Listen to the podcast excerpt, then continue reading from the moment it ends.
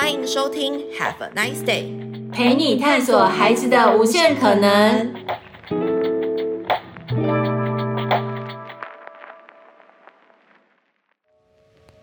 嗨，欢迎收听 Have a nice day 聊亲子，我是今天的主持人 Coco 老师，又到了 Coco 老师亲子观察的时间，这应该是第一集。今天的来宾非常的特别，是一位我从以前常听到终于见到本人，然后可以好好聊聊到底学习的各种样态里面，或者说谈到蒙特梭利，你一定会听过一个人，就是何翩翩。Hey. 所以呢，今天我们邀请的来宾就是何翩翩老师。大家好，我是翩翩老师，很开心可以跟大家在这里相会。没错，我们每一集的来宾都非常的重量级，老师是我的系列的第。第一集来宾哇，好荣幸，好荣幸，非常非常的有趣。因为其实呃，我们都知道老师投身在蒙特梭利的领域里面非常久了，是不管是从之前是园长的角色，嗯、然后到现在自己筹组了一间共学教室，叫做木村。嗯，那我想大家一定对于呃老师为什么要做这个选择，跟到底木村是什么，到底蒙氏学习是。有用的吗？嗯、我最想听到家长跟我讲这个，嗯、因为印象很深刻，就是很多小孩回到家的时候，阿公阿妈都会问说：“啊，你今天在学校玩什么？”嗯、然后有小朋友可能就拿两球、两坨毛球回家，这样，嗯、阿公阿妈就很问号。但这在所谓的蒙氏学习是一个很重要的学习是跟工具，对，那家长就会很疑惑，到底这样对吗？嗯、到底这样可以吗？嗯、跟一般幼儿园。不一样，真的可以学到东西吗？嗯、我想大家应该有很多的疑惑，是，所以今天只要邀请翩翩老师来，就是想要让他也介绍一下，也让大家更多知道一下，到底蒙氏学习对于孩子的帮助是什么。嗯，所以我要先把时间交给翩翩老师，请他介绍一下自己，然后也介绍一下他们在做些什么事情。好，那我先简单自我介绍一下哈。那我本身是在纽约大学 NYU 念了呃幼教硕士，那也在那边拿到蒙特梭利的国际证照。好，那我是专攻三到六岁。除了这个部分以外，我另外还有一个很重要的工作呢，就是我是三个小孩的妈妈，这很重要。对，对，我的儿子目前是呃，他们是双胞胎，目前已经十七岁了。那我的女儿十四岁，哈，所以呃，正处于青春期的阶段，哈。所以当我孩子已经到了这个阶段，再回头来看，其实对于学龄前的一些教育，或者是到底该在这个阶段给孩子什么养分，其实就更。了然于心。好，那呃，我自己当然在创办就是木村亲子公学教室之前，我其实是一个幼儿园的园长。好，我一直在蒙特梭利的幼儿园担任园长的工作，以那时候已经担任了十三年。好，那呃，为什么会离开幼儿园之后？转了一个跑道来到亲子教室哈，这个很大转弯哎，因为其实幼儿园的现场跟讲白话文，老师你就创业了。是是，我我觉得应该是说，在这十三年的园长的身份里面哦，我其实会发现说，其实现场的孩子说真的，在幼儿园不过也才可能两岁、三岁、四岁、五岁，对我们而言真的会很难教吗？其实并不会哎，他们就是正在发展的一个个体。对但是通常我们在跟孩子在处理，不管他们的偏差行为啊。品格教育等等，最后碰到最大的难关，往往是他后面的那个成人的成人，是就是可能是父母。对，就是比如比如说，对，那有时候是隔代教养嘛，这都会有影响哦。包含说我们在学校一直告诉他们说，你要自己吃饭，好，回到家的时候就会有人把汤匙嘟到他嘴巴前。那有时候 老师就很无奈啊，就说园长，我跟你说，我们五天的努力抵不过两天的周末，啊、对，这是很现实。那更不要讲放暑假。嗯哇，就送回南部，就会是另外一个世界。对，就两个月回来之后，老师真的是要从头再来。好，所以后来我们就发现说，如果只能够影响孩子，能够给他们一些对的生活方式，好像还不够哎。嗯，我们好像得要去了解孩子发生什么事了哈，尤其是他的家庭教育。那我其实也常在现场跟很多家长分享，就是说真的啦，再好的学校教育都不能取代家庭。没错，对，所以我后来就发现说，我得要回去。帮助这些家长真的看到孩子的需要是什么，是就是就是像因为以前我的幼儿园其实在大安区，所以来的都是社经地位非常好的父母哈，他们可能是医生、律师、教授哈，在各个领域都是非常出色，但是回到教养教养自己的孩子。哇，有时候很傻眼，另外一个世界。对对，我们想说，哇塞，怎么宠成这样？怎么？退让成这样哦，他明明是个教授哎，好，那怎么在教养孩子这边，真的就是很多父母是成为父母之后才开始学习怎么样当一个好的适合自己孩子的爸妈，那更别说有时候还带了很多旧的经验。没错，对，那啊，用来我到现在的孩子跟以前的年代已经完全不一样，以前哪有三 C 呀，对不对？光是手机这个问题哦，就已经考倒很多家长了，就会是天翻地覆的原因。是，所以所以我会觉得说，为什么后来做亲子教师，就是我发现我想要有更多把我的经验，我们一些专业是能够真正帮助孩子和家长，是是，是，能够真的帮助到孩子的第一步，其实是要先帮助家长。了解孩子的发展是对，那所以我们就创办了这间亲子教室哈。那所以在我们教室里面，它不是补习班，不是安亲班，不是才艺教室。我都跟我们家长说，我们教室呢是还爸妈是还挺辛苦的，因为两个小时他是要全程参与，是对。那他是要坐在孩子的旁边，陪着孩子一起学习，观察孩子的需要。那我们发现了什么状况，我们也会随时去引导、去示范。那甚至在课后会跟父母有一些简单的对谈，是，所以刚刚老师其实有提到关于家庭是一个孩子学习最重要的阶段，是，我想很多的听众可能不太知道，因为我没有很直白的说，就是 Coco 老师在这五六年在亲子。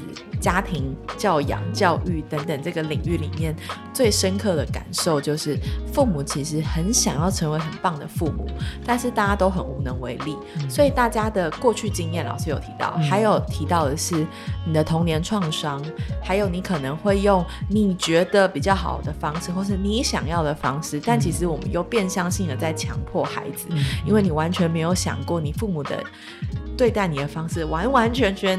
印在你的身上，这样，是所以其实帮助一个父母觉察自己，跟帮助自己成为一个更好的人，是才是成为一个父母最重要的事情。是，而且我觉得现在父母还有一个很大的困扰是，他们的资讯量太大了。是，所以有各式各样的教养书，然后各种学派啊，萨提尔的啊，阿德勒啊，蒙特梭利、华德福啊，然后这一派说要强硬，那一派说要温要温柔，已经让他们非常的难以做决定，甚至在一些冲突、亲子冲突的当下，自己都慌了手脚。所以，我可不可以说，其实木村亲子共学教师最主要在做的，除了孩子学习以外，有一大部分其实是想要为父母成立的吗？是啊，其实我们在当初成立的时候就很明确的是，我们有一半的精力跟时间其实是给父母，那其实另外一半才是给孩子。这是一个很有趣的点哦，很多的爸爸妈妈，我们都会觉得说，我要把孩子送到一个地方学东西，嗯，呃，他就可以学到东西，我的投资才会产生正向的投资报酬率。是，但是其实爸爸妈妈都会忘记一件事情是，你知道吗？对于孩子来说，最好的投资是你也投资你自己。是啊，当你更知道你要怎么练习成为一个听你孩子讲话的爸妈，嗯、或者是呃不用结果论去决定孩子的状态的时候，甚至真的不用动怒，你也可以把。教养这件事情做得很好，没错，现在很流行那个优雅教养，嗯，就是这种感觉，没错。我觉得这个都是有方法、有策略，那只是有时候人都会有盲点。说真的，那呃，我们很期待是借由我们的观察跟我们的经验，那帮爸爸妈妈看到，也许在亲子互动上面出现了一些小小的一些盲点。那其实只要有时候转个弯、转个念，你们的亲子关系品质就会好很多。嗯。那我想问老师，因为教室里面其实有很多不同的课程，有给孩子的课，是，然后有给家长的课。但是我有观察到，因为在于蒙氏学习有个词叫做工作，对。但我的好奇，因为别人都说我要让我的小孩去上课，嗯、但你们不是，你们是让我的小孩来工作。对，没错，没错。可不可以跟我们解释一下？可以，可以。这是什么？然后跟到底蒙氏学习，嗯、如同我们一开始问的嘛？嗯有用吗？然后跟到底是什么样的学习方式？嗯、那这些学习方式又不是教数学，嗯、也不是教语文，那反应还有注意力会真的学习到吗？嗯哼，应该是说，为什么用工作？是因为我们其实所有教室里面哦，设计的教具，它都有它非常多的目的性，还有它操作的一些概念。好，所以我们不希望它是像孩子去亲子馆啊玩玩具啊，不想玩了就放回去就不玩了哈。就是它在我们的工作，它是有流程，有一些它的一些规范，所以在一开始必须要由老师带领做一个呃正确的示范。那之后，孩子再透过反复练习当中呢，去精炼他的小肌肉，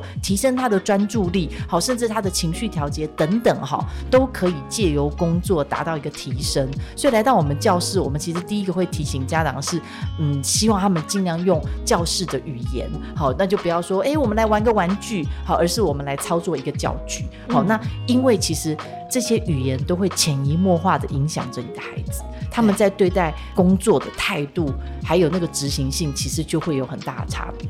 所以换言之，其实是我们知道他在上课，也知道他在学习，但是给他一个环境跟人设，嗯、对不对？是。那当然，呃，我觉得还有要讲啊，就是我稍微介绍我们一下我们的教室哈。其实蒙特梭利的教室大概就会分成几大区，像有呃日常生活区、感官区，我们其实是有数学区、有语文区跟文化区。是。那不管是你如果去一间蒙特梭利的学校，好，或者是像在我们木村的教室，大概就是用这五个方向去布置我们的教室。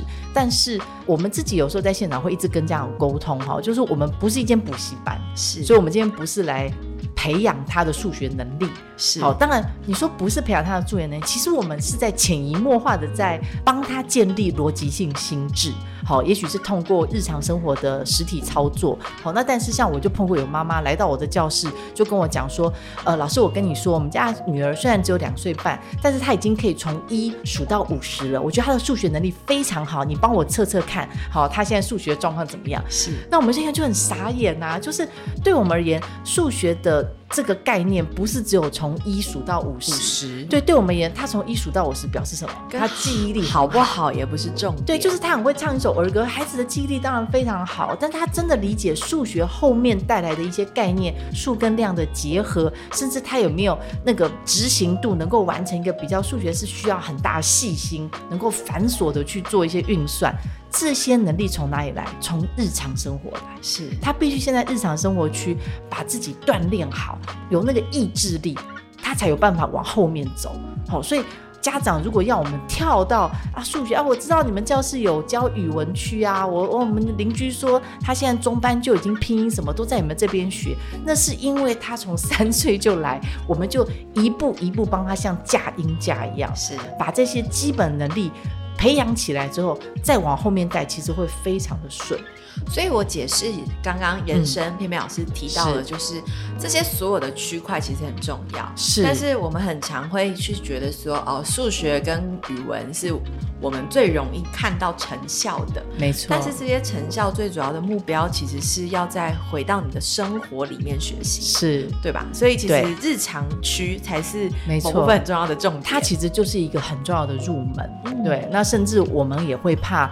你知道，孩子当他的学习动机不够是一件很可怕的事情。对，所以如果当我们碰到一个妈妈，每次来就要求我们说：“老师，你带他去做数学；老师，你带他去学语文。”其实你会发现，孩子就会慢慢的不喜欢，因为我们其实那些比较深的工作放在我们的小教室，是我们就会有些孩子很直接说：“我今天不想去小教室。”对，我想要在外面，外面就是日常生活，可以做点心啊，可以缝衣服啊，可以做毛线啊，可以做感官区的工作，所以你就会发现孩子开始抗拒。对，那这时候其实我们就会跟妈妈沟通。对，就是当然该给的要求哈，如果孩子发展到位，我们一定会去引导他。但是有时候真的欲速则不达，嗯，对。那大人的那个等待跟观察其实是很重要，而且很不简单。嗯，我去过老师的教室，而且看到的其实是大人跟孩子要一起在那个空间，嗯，所以名称叫做木村亲子共学。是为什么要再重申一次？是因为很多的时候，如果你就是才艺班或补习班，就会是小孩自己。但在这里非常明确的是，大人跟孩子要一起，嗯、要一起干嘛？要一起工作，一起学习，一起学习，一起成长。没错。所以当然，其实有一部分的角色，你其实不只是啊、呃、在那里，你会想说、嗯、啊，我小孩在工作或是在学习啊，我要干嘛？嗯，你很重要哎，因为你要看老师是怎么样对待孩子的，你要去学，把这样的方式带回到家里面。没错，我想这是蒙氏学习以及共学教室最重要的部分。对，其实我我们也接过一些电话，就是听到说哈什么不是把小孩丢在这里两个小时，我就可以两个小时后再来接哦。不是哦，对，然后他们就哦好，然后就拜拜。这不是你，这不是会来这里的人。对，那其实我就觉得有点可惜哦。我就说，当然，也许你觉得好像哈不是可以轻松的时间，但是你再去想想，教养哪有轻松的啦？嗯，你你如果不在对的时间做一些对的事情哦，其实你后面要耗损的那个精力是更多。等他们来到青少年，真的来不及了。所以这其实很符合大家头脑里的逻辑嘛。你把时间花在哪里，你就会收什么嘛。所以你种什么就会收什么。对对，我记得在美国那边还有一个研究报告，就是说，你知道你投资一块钱在学龄前教育啊，以后啊青少年的时候你可以省七块钱。没错，我要回应老师这句话。对，就是很多的父母都会问我说：“Coco 老师，你没有结婚，你也没有生小孩，你为什么要投入亲子教育？”嗯哼，我最常回应的一句话就是：如果我们用投资报酬率来说，其实投资在学龄前的孩子，他的投资报酬率最高。是啊，是，他的可塑性最大。但是。回到我们刚刚提到的问题，就是那父母愿不愿意成为那个等待的人？是等待孩子长大，等待孩子不是成为你心中想象的样子，没错，而是他自己想象的样子。对，那个接纳是真的很不简单。所以讲到这里，我其实很想要问老师，因为其实你会发现，亲子学习、共学，或说所谓的蒙氏学习也好，特别在这五六年，其实是逐年。越来越完整，嗯，不管是新形态的父母产生了，是，也就是可能跟我年纪差不多的，uh huh. 呃，青年已经开始生了小孩，是。那大家越来越在意几件事情，例如说孩子的自主权，嗯，其实不要说孩子，人的自主权是，或者是说学习一定要在学校里而已吗？嗯哼，还有例如说，呃，大家的学历也好，学习的广度也增加了嘛，是。所以只有课本可以学吗？所以才会像现在谈到。包含生生有平板啊，或者是不管是三 C 也好，这些工具也好的目标是帮助孩子有更宽广的学习等等。嗯、但是回到一个很现实，我们刚刚提到的一个问题，就是我们都会很常把视角放在孩子的身上，嗯、但是我们很少把视角放在父母的身上。是，所以我想要问老师，就这几年啊，你对于亲子的观察，嗯，还有这个生态，对，从现在来看跟以后好了，嗯、你觉得？这个区间的变化有什么？以及就你观察现况是什么？我、嗯、我觉得是现在的父母他们越来越过度尊重孩子，我会在我我甚至觉得有点委屈了。嗯，你跟我的感受一样，因为我知道他是一个人很重要，但是好像那个界限没有拿的对好。就是我我觉得大家很理性的觉得我们要尊重孩子，我们要嗯相信他，然后我们不能够让他戒吼啊，然后要嗯把他当朋友。什么之类的，但是说真的，就是孩子在学龄前阶段，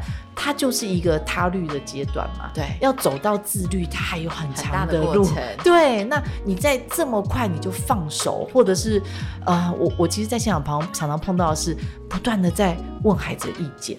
啊，就是好不好啊，要不要啊，可不可以啊？但是有些时候不是好不好，要不要，可不可以的问题。对，就是有时候你就是示范了，告诉他，比如说基本的礼貌，你跟老师打招呼，好，就是我现在就是该睡觉了。对对对，就像我以前在幼儿园还碰过那个爸爸，还非常那个很卑微的问女儿说，才小班而，就问说，那你可以跟老师说再见吗？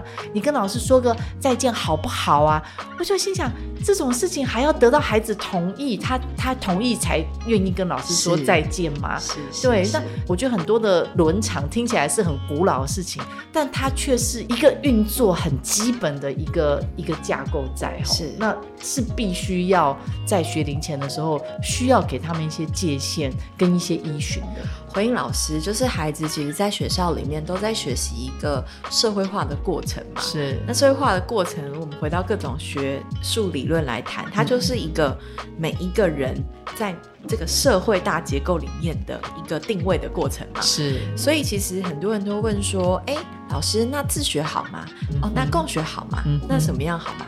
我觉得无关乎自学、共学或是每一种学习，最重要其实是像老师讲的，就是每一个学习，不管是家长或者是老师，我们都希望可以帮助孩子变成一个、嗯、第一，对于事情，对于自己能够。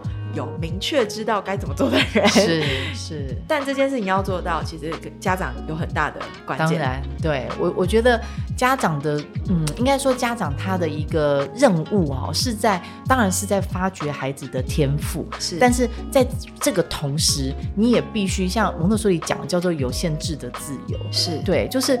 我们要给孩子让他能够是一个自由自在人的前提之下，他其实必须要遵守这个团体、这个社会、这个文化所有的纪律。是，比如说去买东西，你就是要排队啊，他就是要付钱啊。对，不是你的，对，不是你的东西，你就是不能拿。对，但是可能有些孩子那个界限是非常不清楚的。是，那他只有看到说我想要，是我为什么现在不可以？是对。那所以反而我在现场常常是在告诉家长说，我们的确应该要尊重孩子。但是，就像我以前也写过一篇文章，就是你要教孩子，就是你要尊重孩子之前，你要教孩子要尊重你啊。对，很多孩子对爸妈颐指气使，哎，是，那甚至就直接说你给我过来。对，然后这个态度，你就会觉得哇哦，他不过才几岁而已。那我们就这时候就会很认真的观察。你有没有过去？真的，很多妈妈就飞也似的狂奔过来。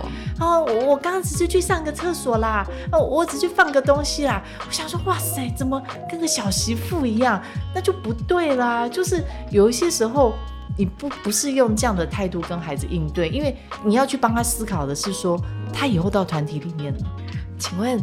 他一天到晚叫别人过来，谁要跟他当朋友？真的，同才不会理他的。就算你到小幼稚园小班，其他同学就看看你就走掉了。是，所以你是在为他的人际不佳铺路而已啊。是是，那就更多的社交问题。然后可能妈妈就觉得，为什么别人不喜欢我们家小孩？好，我们家小孩是不是被欺负了？但是却忘记那个根源，和可能是在家庭教育的时候就没有做对方向。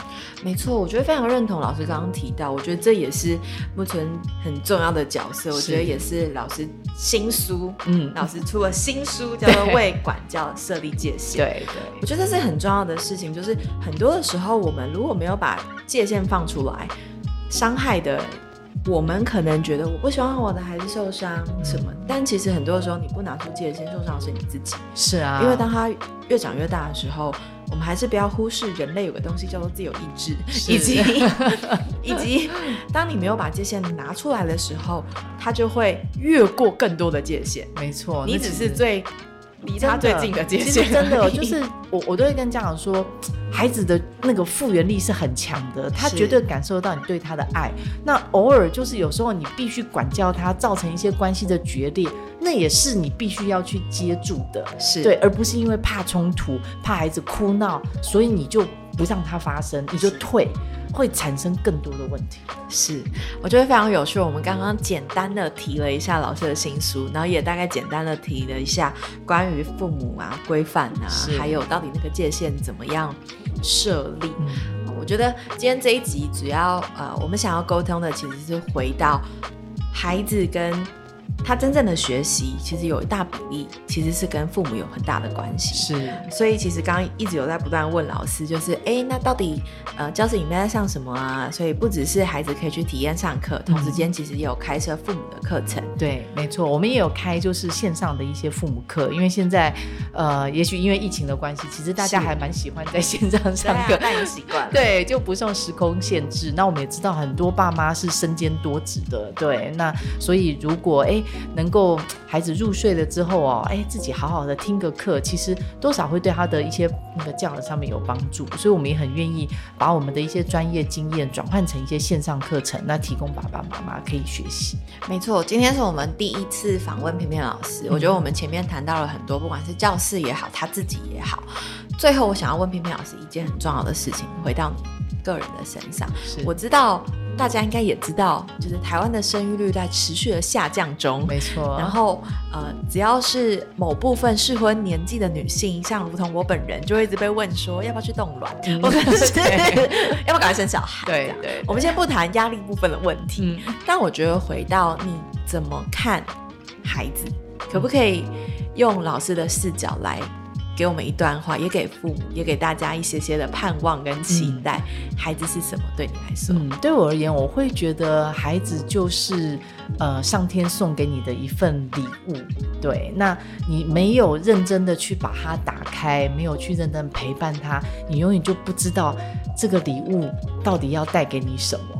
对，那我我自己啊，因为我自己有三个孩子，我都觉得从我孩子身上学到的东西，那会不只是帮助我的工作，也是滋润了很多我生命一些很多的元素哈，包含因为我有儿子嘛，所以因着他们，我以前哪知道什么足球啊，什么守门员呐、啊，哎，可是因为他们，他们打开了我的另外一个世界，对，然后因为我女儿喜欢跳舞，哎，我开始接触一些哦韩国的一些团体，你该不会也一起跳了？对对对，有。哦，有有，对，就说哎，会陪着他一起看看 MV、啊，然后聊。我就觉得孩子是让我们的视野能够更加的扩大。那在生命里面有另外一个很重要的一个角色出现，我觉得也是会让你的智慧有很大的一个提升。哈，那我真的觉得，呃，养儿育女真的是一件很神奇，然后也非常有挑战，但是也会非常有收获的事情。对，所以要好好好好的珍惜你的礼物。